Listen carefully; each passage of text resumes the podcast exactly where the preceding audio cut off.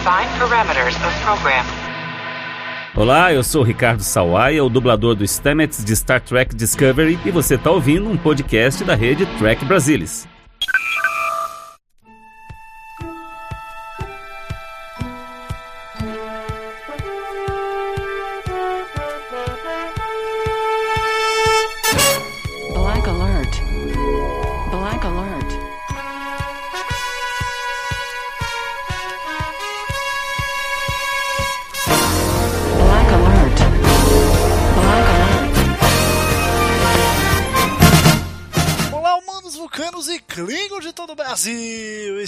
Começando mais um Black Alert, o seu podcast de Jornada nas Estrelas. Aqui quem fala é Gustavo Gobi e, como sempre, comigo, Marina Maial. E aí, Marina, tudo bem? Tudo bom, gente? E aí? Tudo bem? Nossa, hoje, hoje, hoje você tá mais contida, Marina. O que, aconteceu? O Lakers perdeu, né? Putz, verdade. Nós estamos, enquanto É. gravamos isso aqui, logo depois de ver a terceiro jogo da final da NBA. Então, realmente. É muito assim, eu, eu não tô muito preocupado. Eu sei que o Lakers vai ganhar, entendeu? Vai ganhar. Imagina, que Marina, a gente lança esse, esse podcast e daí, uma semana depois, o Lakers perde a final. Não, não, não, cala a boca. Lakers. Essa parte aí Tá você vai cortar. Lakers, Marina. Não faz isso, Marina. Não, você que tá zicando o Lakers, pelo amor Não, de você Deus. que tá falando que já ganhou. Ué, você, que já é ganhou, você que começa tá falando que zicar, não vai ganhar. Você que tá falando que não vai ganhar. Então você que tá zicando. Não, existe a possibilidade. Não, pelo amor de Deus. Vai dizer que não existe a possibilidade. E que possibilidade do quê? Do Lakers, não sei Não, não, não, não, não, não, não. Não tem. Não. Vai ser, então. Vai. Zicou, já. Cravou a vitória antes do Tu é torcedor do. Lakers ou não é? Tu é torcedor do. Lakers ou não é? Eu, tô, eu Então torço, pronto. eu não zico. Então Eu pronto. não fico afirmando já ganhou. Eu Entendeu? também não fico afirmando que vai perder. Não, eu tô falando que vai perder. Tá falando que vai eu perder. Bom, senhoras e senhores, depois dessa vamos falar do nono episódio de Lower Decks chamado Crisis Point. Pois é, né? Mas ainda nós tivemos aí, né, durante quase toda a temporada de Lower Decks, esses nove episódios, em uns momentos de forma mais acentuada, outros menos acentuada, todo o drama da Mariner em relação à mãe dela. Né? A gente descobre no primeiro episódio que ela é filha da Capitã Freeman. Depois, se não me engano, no quarto episódio, elas têm uma um drama maior e aí rola uma certa aproximação. Mas a gente sabe que o clima ali é um pouco tenso. Não é uma relação muito, enfim, muito leve, muito Harmônica. amigável, harmônica entre mãe e filha. E nesse episódio a gente finalmente mergulha, né, nessa nesse drama, pelo menos mergulha na cabeça da Mariner. E aqui é a sua visão geral desse episódio. O que, é que você achou aí em relação aos outros da temporada? Cara, achei genial. Muito bom. Muito bom. Se tiver qualquer coisa eu falar agora, assim, introdutória, é que eu achei o episódio incrível. Assim, de longe, assim, de longe o melhor da temporada inteira. De longe. Eu também vou confessar que é para mim o melhor também, nem por esse aspecto de da gente ter entrado na, na, na história, né, do backstory aí da, da Mariner, que é a personagem principal da série, de fato, mas pelo nível de criatividade né, dos, dos roteiristas aí do Ben Rogers, diretor o Bob Swires e do próprio McMahon, claro, né, que tem participação aí como produtor dessa temporada, dele eles conseguiram fazer um episódio de holodeck que, cara, super, assim, que, que pelo, por- pelo fato de ser no holodeck, você já tem, já tem uma abertura maior, né? Você pode explorar um pouco mais, pode sair um pouco da caixinha. Mas, e aí por ser em animação, você pode sair ainda mais da caixinha, né? Dentro e fora do holodeck. Os caras conseguiram ir ainda um patamar acima, sabe? Os caras, assim, se aproveitaram por fato de ser holodeck, por fato de ser animação, por, é, é, por fato deles usarem o artifício do holodeck para entrar na, na, na cabeça da personagem principal, da Mariner. É tudo junto de uma vez só. E, cara, eles conseguiram mostrar coisas que eu nunca imaginei que fossem possíveis um, em um holodeck e dois em um personagem em um episódio de Jornada nas Estrelas, sabe? Eles literalmente dentro do holodeck criaram um filme. E aí, e, tipo, velho, naquele primeiro momento, quando os créditos iniciais começam a bater na cabeça do Boiler, ali, velho, eu já comecei a ficar, meu Deus, como que ninguém nunca pensou nisso, velho? Como, como, assim, sabe? Meio que a cabeça explodiu naquele momento e, e, depois foi só ladeira acima, no caso, só melhorou. Eu, eu gostei demais por esse aspecto. Eu acho que a gente tentado mais na, na visão da Mariner foi só um detalhe da coisa. Eu acho que, na verdade, só, só o aspecto ali deles, deles terem explorado o holodeck de forma assim, quase que plena, né? É, é, quase, em certos momentos parece até um universo espelho, né? De tão, de tão distoante que aquilo é, de tão bem construído que aquele universo dentro do holodeck é construído, sabe? Eu fiquei mu é, é, muito, muito animado assim com esse episódio. Pois é, o episódio me impressionou muito também. É, além de terem esses aspectos que você falou, é, as referências foram incríveis, né? E assim, referências tão sutis que na hora você olha fala assim, nossa, isso aqui tá me lembrando alguma coisa. E aí do nada te vem uma luz assim na cabeça, meu Deus, eu não acredito que eles fizeram isso, sabe? Então, eu realmente gostei muito do episódio, achei fantástico em todos os aspectos. E, cara, a história em si, para mim, também foi interessantíssima entender um pouco mais do psicológico da Mariner ali, da relação dela com a mãe dela, o que que rolou de fato, que é uma coisa que eu tô investida desde o começo da temporada, né? Dá para perceber todo o Black Alert, eu dou uma, uma tentada assim, tento falar um pouco disso. Mas, e eu acho que nesse episódio eu fiquei bem satisfeita, assim, com, com o resultado. Não, com certeza. Você falou aí das referências, e como a gente sabe que o episódio ele é um filme sem ser um filme, né? Um filme dentro do, do holodeck. Então, por natureza, eles encheram de referência dos filmes de Star Trek, coisa que vinha acontecendo um, um pouco, né? Mais referências a séries, tinha muita referência ao Kirk, Picard, né? Mas nada de forma pontual, nada que fosse, por exemplo, específico das séries.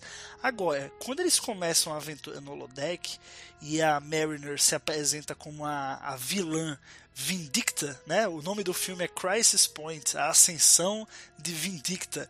É, tudo ali ao redor dela, né? ela, ela se descreve como a, a vingança personificada. Então, assim, é, é, é, muito Khan, né? Você já tem ali a, a, a, apresentação é super Khan. Muito. E sem contar que, que a USS Vengeance, né? Vingança em inglês, é o nome do, da nave do Almirante Marcos em Into Darkness, né? Então ainda tem, ainda tem mais uma mais uma relação.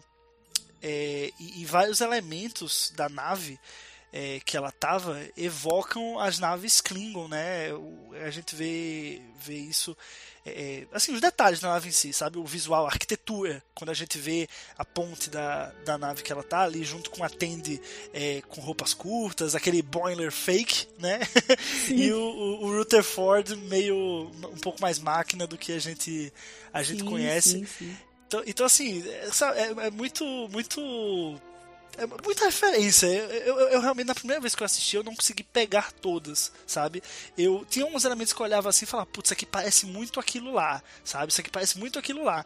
Mas eu, eu não quis cravar na minha cabeça, tipo, não, é uma referência direta, porque era muita coisa acontecendo e, e assim, às vezes a gente como fã, a gente meio que acha que é referência, mas às vezes não é, né? É só uma coisa que é parecida, ou, ou por ser Star Trek, eles acabam usando uma linguagem parecida, é, mas calha que tem muita coisa nesse episódio que de, de fato é, sim, referência. Pois é, e eu acho que essa é uma das grandes vantagens de você ter colocado Lower Decks no cânone, né? Não fazer é, Lower Decks como uma série não canônica. Porque quando você tem uma série não canônica, é claro que você vai ter certas liberdades, né? Enfim. Mas quando você coloca Lower Decks dentro do cânone, você tem tantas possibilidades de associação, de remissão a elementos anteriores ou posteriores até, enfim, é, no cânone. E eu acho, eu acho isso muito interessante para um desenho, porque te ao, ao, mesmo tempo que tá dentro do cânone, ele te tira um pouco daquela normalidade, entre aspas, que é Star Trek, né? Então, você tem storylines bem mais absurdos, você tem personagens mais caricatos, você tem um, um, um uso de recursos visuais que você não pode fazer numa, numa série é, live action, né? Entre aspas, assim, com pessoas, atores, enfim. Só aquela cena da Mariner contra a, a Vindicta, né? é- Que é ela contra ela mesma, no fim das Sim. contas. Só aquilo ali pra fazer Exato. live action já ia ser um puta trabalho. Pois é. E assim, não que não tenha sido feito antes, né? A gente tem aí aquele episódio em que o Kirk é dividido em dois e aí ele luta contra ele mesmo, né? Porque é o Kirk mal e o Kirk bom. Que seria é a primeira grande referência, eu diria, do universo espelho, entre aspas, né? Em, em Star Trek. Apesar de não ser diretamente um universo espelho, você tem ali uma pontinha Um embeião, né? é, exatamente. Eles introduzem um pouco essa ideia. Mas uma coisa que eu queria destacar é que eu gostei muito das sutilezas mesmo do episódio, né? Assim, eu queria reiterar isso, deixar isso muito claro. Porque o episódio tem sutilezas que são incríveis, impressionantes, assim. Uma delas é que eu ri muito assistindo, mas eu ri não, não de ser engraçado em si, mas eu ri de alegria mesmo. Porque que foi aquela cena em que eles estão quase chegando na, na Cerritos, que a Cerritos tá na, na Docking Bay, né, lá pra fazer os Nossa, reparos. enfim. aquela cena eu só Cara, levantei e bati palma. Bate palma. e aí a cena demora uns, sei lá, 15 minutos. Eles dão a impressão de que a cena demora muito. E, e eles vão chegando ali super devagar. E você vê que a, a, a, a nave auxiliar, ela dá várias voltas, assim. Sim, totalmente motion todo mundo- picture, né? E todo mundo ali é, nossa, maravilhado, assim, é muito motion picture isso. E eu acho que isso é uma característica de todos os filmes, quase. Porque você precisa ter aquela emoção ao ver a nave, você precisa ver os detalhes, você precisa ver as coisas.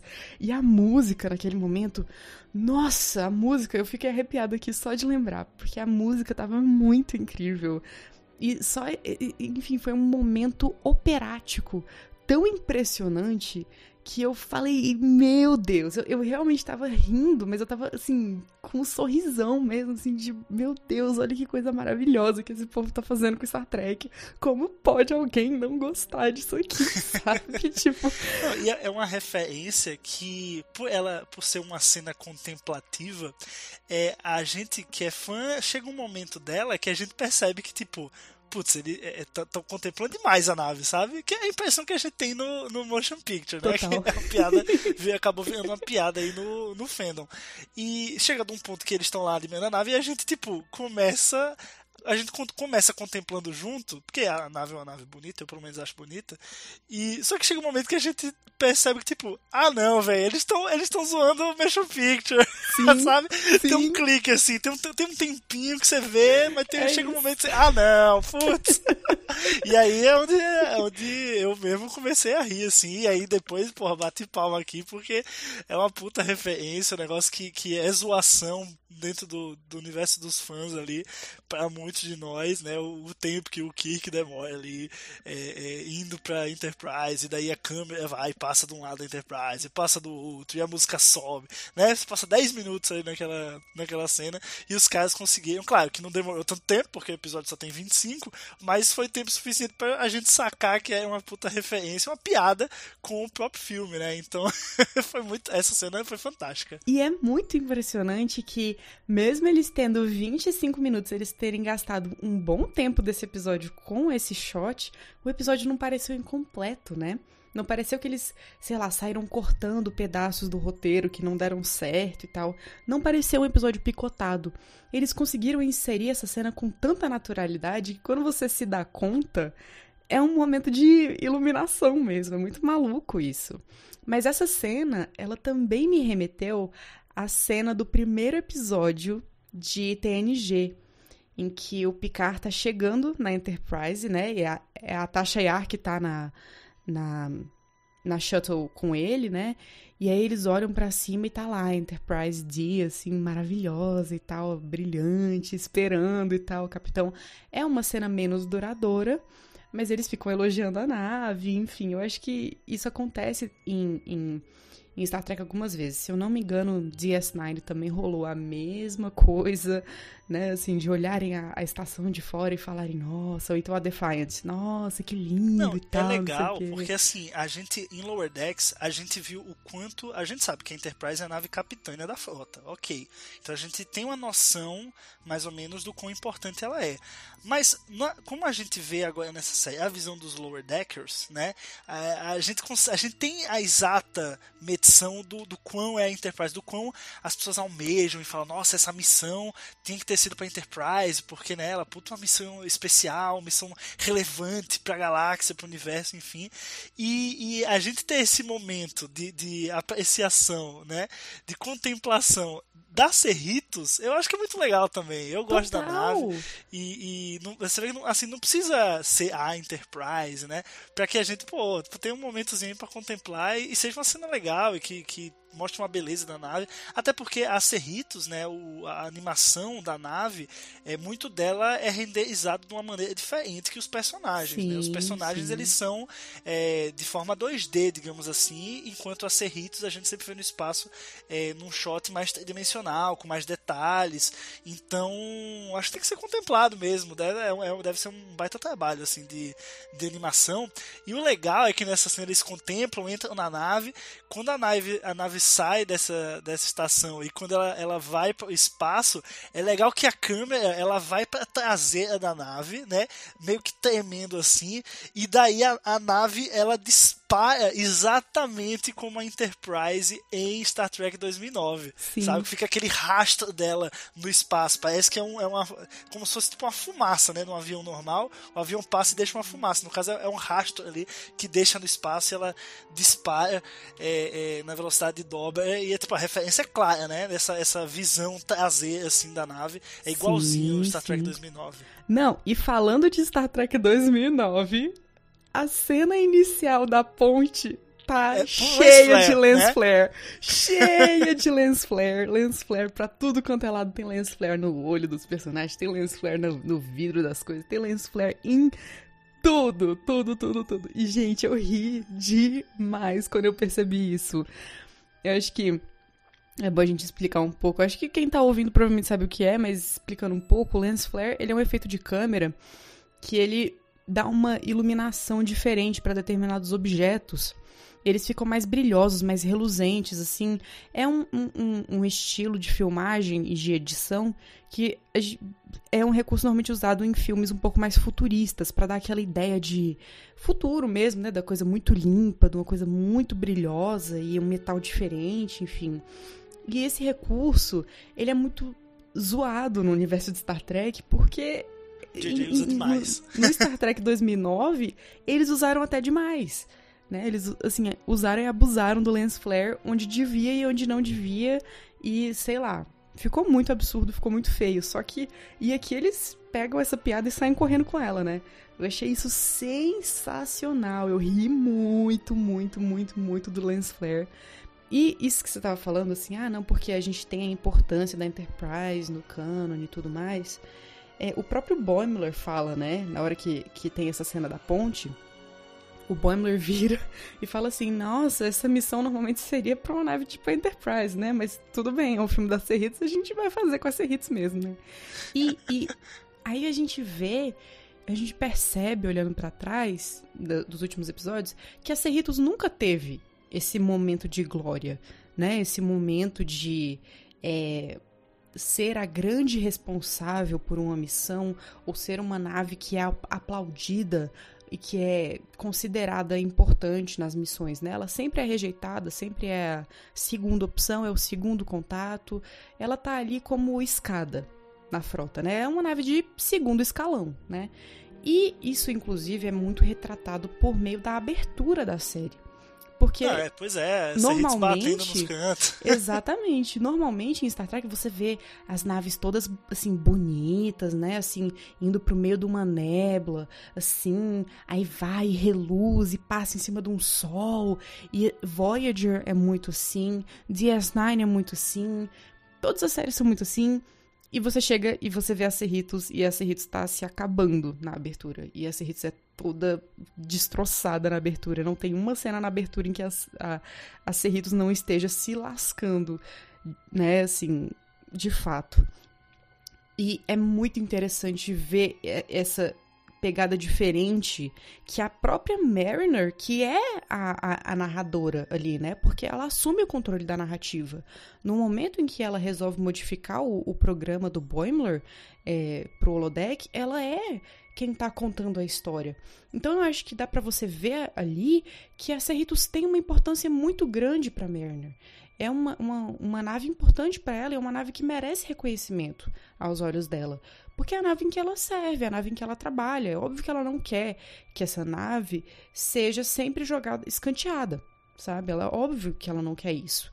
Então ela, ela projeta a, a nave de uma forma diferente, tanto para colocar ela ali junto com a Enterprise e com outras naves capitâneas, enfim, importantes na história da frota, é, quanto para valorizar o próprio trabalho da equipe, né, dos Lower Deckers, dizer pelo menos uma vez na série que o trabalho deles é de fato muito importante, que é uma coisa que eu acho que era uma piada constante, né? É uma piada constante é, do, ao longo de toda a série, mas aqui ganha uma, um peso diferente, pelo menos na minha visão.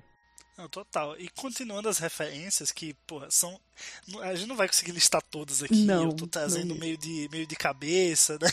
Mas eu lembro bem uma que, que marcou, né? Outra de, de, de, de Khan, que é a, a Vindicta, né? Num, numa cápsula.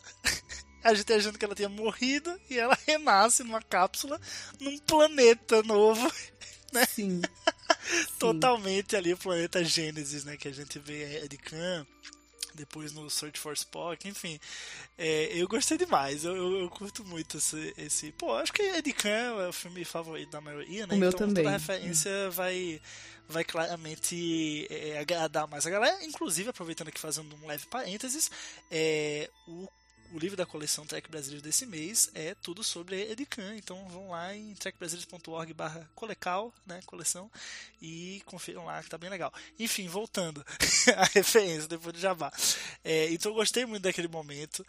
É, o, o, o nome do filme, né? Eu falei que é Crisis Point, a sessão de ascensão de Vindicta. Que claro, o nome do episódio em si é Crisis Point, né? Eles colocaram esse esse subtítulo, assim, ela não sei o que, que, aconteceu, mas enfim, achei legal porque me lembrou Ascensão Skywalker. só eu mesmo que fiz essa conexão. Sim, só você. Foi, foi só você. Mas eu acho que tem uma coisa interessante para se explorar nesse ponto, assim. Eu fico pensando por que que a Mariner escolheu a vingança para representar aquilo que ela tá sentindo sabe?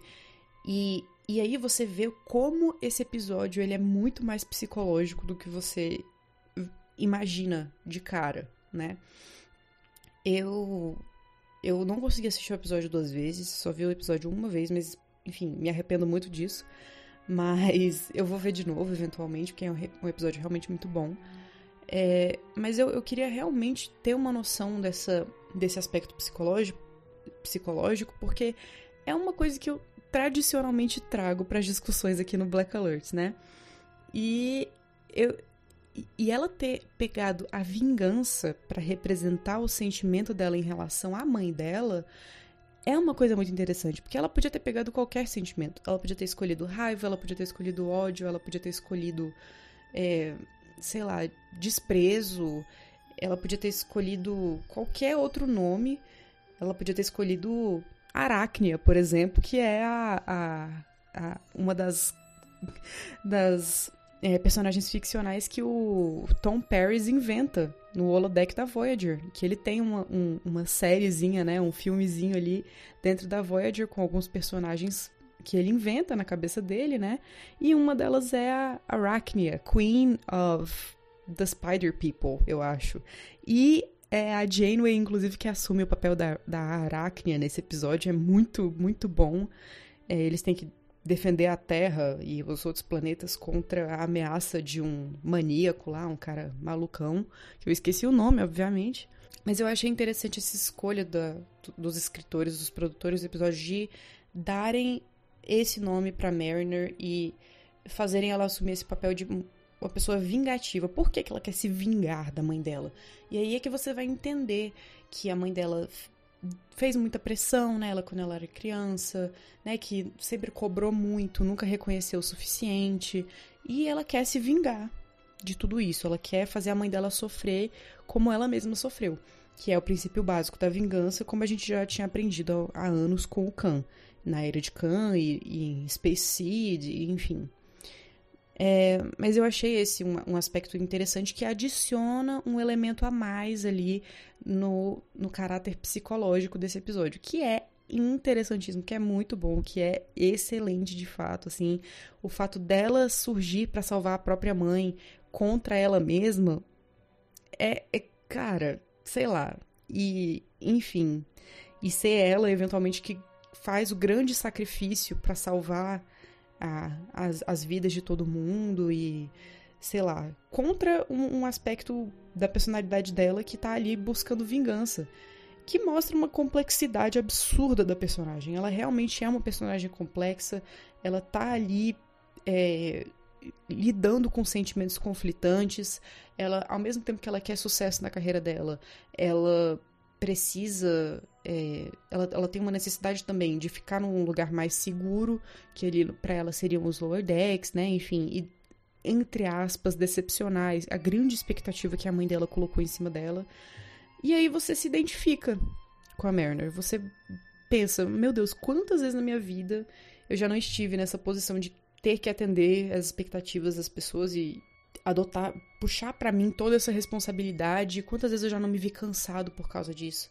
Quantas vezes eu já não, não briguei comigo mesmo na minha cabeça por conta de um problema que, que eu tô passando, uma coisa que eu não consigo resolver e eu tô em dúvida, eu tô conflitado. E, e eles projetam isso no episódio de uma forma excepcional que é utilizando o recurso básico de você duplica a personagem, né? Você faz a personagem boa e a personagem ruim novamente, eu acho, remetendo também àquela ideia do episódio do, do Kirk que eu acabei de citar, né? Que ele vira o, o, Kirk mal e o Kirk bom, né? Enfim, eu acho que é tudo uma grande referência, é tudo ligado aí num grande ciclo de coisas no universo e eu tô brisando demais nesse episódio. Esse episódio é tudo na minha vida, gente. Não, eu acho que é muito relacionável, né? Acho que todo mundo já teve alguma algum problema com a mãe ou o pai, quis que naquele momento o pai desaparecesse, morresse, para parar de atrapalhar minha vida, não sei o que. Todo mundo já teve isso na vida, né? Pode ter a melhor das relações ou a pior das relações, todo mundo já teve. E é legal como assim, é, a gente vê que a no começo do episódio, a Freeman é, decide, depois de muitas atrapalhadas da Mariner, mandar ela para um psicólogo, né? E a gente sabe que assim, quando a pessoa vai no psicólogo, ela tá ali para olhar para dentro de si e ela, o psicólogo ajudar ela a conseguir enxergar alguns problemas e trabalhar em si mesmo problemas. É, é vai da pessoa fazer isso, né? O psicólogo ele tá ali para ajudar, não vai fazer milagre sozinho. É, e é legal como, como esse aspecto né, da psicologia ele se reflete nesse episódio porque literalmente, tipo assim, não é que a, a Mariner ela pensou sobre ela mesma, ela literalmente projetou em um holodeck a cabeça dela, entendeu? Toda a raiva que ela sentia, ela, ela colocou ali naquele roteiro daquele filme que ela escreveu em pouquíssimos segundos, né? O que a gente tem até uma piada sobre isso no episódio, mas é, é, ela manifestou ali, ela conseguiu é, exteriorizar projetar o problema que estava dentro da cabeça dela do jeito que ela quis dentro do holodeck. É como se o holodeck fosse uma grande simulação do, da cabeça dela. E naquele momento que ela queria se vingar da mãe, que ia até no, no, episódio ela ia matar a mãe, né? A projeção da mãe ali dentro do holodeck, até que ela mesmo salvou ela mesma, né? Ela mesma apareceu para salvar a mãe e ela, ela mesma lutou com, com si mesma. Então, assim, você vê até que quando tudo passa e ela entende tudo que aconteceu e, e a importância de tudo que, que aconteceu, ela mesma ela mesma fala, pô, é, terapia funciona, sabe? Que negócio louco, né? E achei muito legal como a gente pôde viajar, mergulhar na cabeça dela de uma maneira muito inovadora, assim, que Star Trek sempre teve o artifício do holodeck, mas, assim, sempre foi utilizado. Depois desse episódio, a gente pode dizer que, assim, o comparando com outras, eh, outros episódios de holodeck, né, que a gente chama, digamos assim, é, os outros parecem tão superficiais agora, né, com que a gente conseguiu ver nesse episódio, que parece o holodeck parece só um negócio, um playground, né? E, e nesse episódio a gente vê que, poxa, pode ser algo muito mais denso, muito mais complexo e ajudar muito, né? A Mariner é é um artifício de é, ajuda psicológica o holodeck, que que negócio maluco, né? Mas é, acho que essa é a grande lição assim desse desse episódio e eu acho que esse é o grande gancho, na verdade, para o último episódio. Eu acho que o nono episódio ter mergulhado nisso e, e ela ter, bem ao final do episódio, é, a mãe dela tá com raiva dela e ela chegar tipo, não, tranquilo, capitão, não sei o que. Tipo, ela ter ficado um pouco mais em paz em relação a esse conflito dentro dela, eu acho que o décimo episódio vai culminar, é o que parece, né? Pelo menos é isso. Geralmente na série de Star Trek a gente sempre vê o penúltimo episódio levantando para o último cortar, né? Então eu acho que o nono levanta essa bola e eu acho que o nono vai ter um grande, um grande acontecimento para as duas, que daí elas vão, tipo, finalmente se resolver e a partir da segunda temporada é, elas vão ser amigas e esse vai ser um, um problema que vai se fechar, um arco que vai se fechar nesse fim dessa primeira temporada. E daí na segunda a gente vai ter uma nova dinâmica entre as duas a ser explorada. Eu, eu tô bem crente nisso, assim. Sim, é. Eu, assim, eu acho que a complexidade das personagens não sei se vai levar a esse fechamento 100%. Eu acho que você não tem nunca como resolver um problema é, que tá muito é, cravado no- na sua psique ali, no, no seu psicológico, com uma só sessão de terapia, né? Assim, ou com uma só experiência catártica, enfim. Precisa de muito mais do que isso, e eu tô falando aqui por experiência própria, é, para você tirar esses pensamentos da sua cabeça e para você se mudar a partir daquilo que você tá vivenciando. Então eu acho que talvez essa, esse conflito entre elas duas se amenize um pouco, até porque dá pra ver também que a mãe dela tá indo na terapia, né? Apesar de as duas claramente odiarem a terapia tradicional. O que é justo, é justo. Você não precisa é, amar a terapia tradicional, né? Assim, com psicólogo, enfim. É claro que isso é muito recomendado. Mas você não precisa é, fazer exatamente isso para você ter um resultado, né? Na sua, no seu progresso pessoal. É, tem outros tipos de terapia que ajudam bastante, que outras pessoas vão ter resultados melhores do que com um psicólogo, de fato, ali, é, analisando cada aspecto, até porque na psicologia mesmo existem vários métodos diferentes, né, de, de fazer uma, uma análise clínica, né, você tem ali o, a teoria, é, terapia cognitivo-comportamental, você tem é, a psicanálise, enfim, várias abordagens para estudar a mente humana mesmo. Então, é, e, e eu acho que esse episódio ele reconhece um pouco isso, que às vezes a terapia tradicional não é o caminho. E em Star Trek, realmente, eu acho difícil ter sido o caminho para qualquer pessoa. Porque Diana Troy nunca vi ela resolvendo o problema de paciente nenhum. É, apesar de ela ser uma personagem fundamental para o desenrolar da, da história de TNG. E a função primordial dela era ser conselheira da nave e, ao mesmo tempo, também exercer um pouco esse papel de psicóloga, no sentido tradicional da, da, da coisa. E eu, a gente não viu muito ela fazendo isso, né? Não, não tinha muita essa, essa, essa, coisa, assim, e ela, ela era mais de outros métodos, assim, ela sempre foi mais de métodos além é, da, da, da terapia tradicional. Então, eu acho que é óbvio em Star Trek não é a primeira vez que o holodeck é utilizado para resolver um problema de alguém.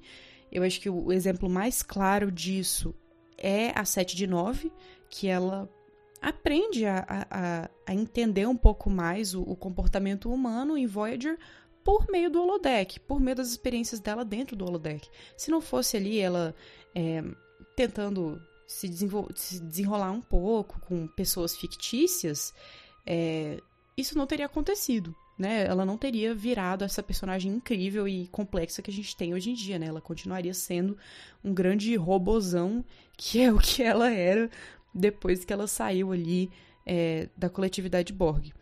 E é claro que o holodeck também pode causar efeitos bem negativos, como foi o caso do nosso querido Reginald Broccoli, que depois precisou de muita ajuda da Diana Troy para sair do vício dele é, em viver dentro do holodeck.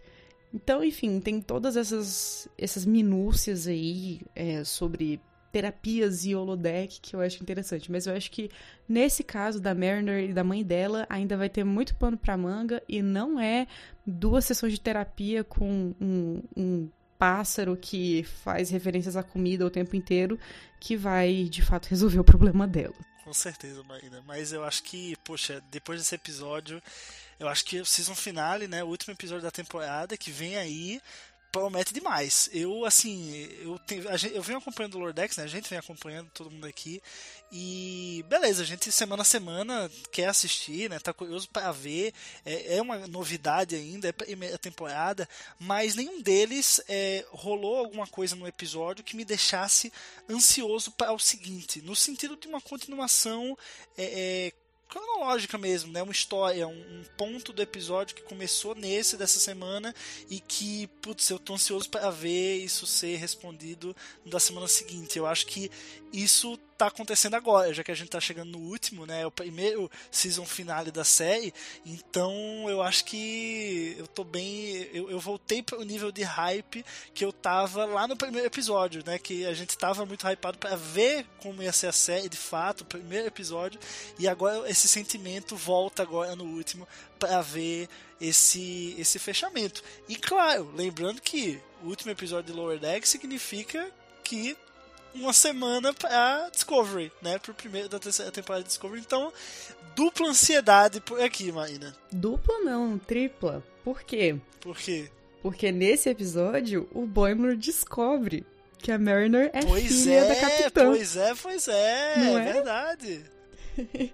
Olha só, então assim, e ele descobre totalmente por acidente, né? Ele tá ali insistindo naquela ideia de querer impressionar a capitã de alguma forma na entrevista que ele inclusive caga totalmente, né? E, enfim. É... Mas aí ele acaba descobrindo que a Freeman é mãe da Mariner. E aí o, o, o teaser do, do próximo episódio já deu uma palhinha disso pra gente. Que ele vai dar uma zoada na Mariner, né, com isso. Mas a gente não sabe no que é que vai dar. Então eu tô ansiosa aí pra ver como é que vai ser a reação das duas, né?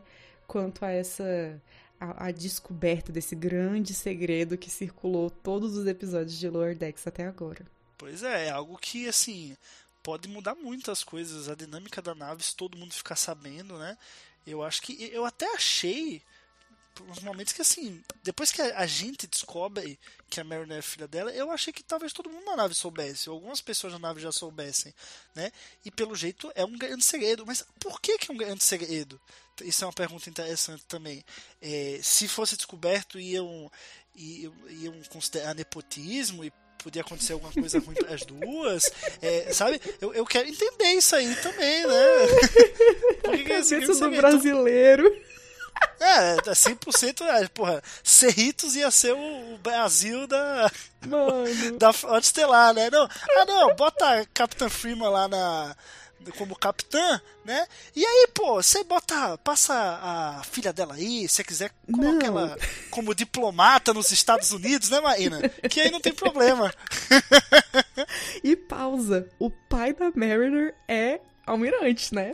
Pois é, então, ó, um grande, uma grande rachadinha dentro da Cerritos, né?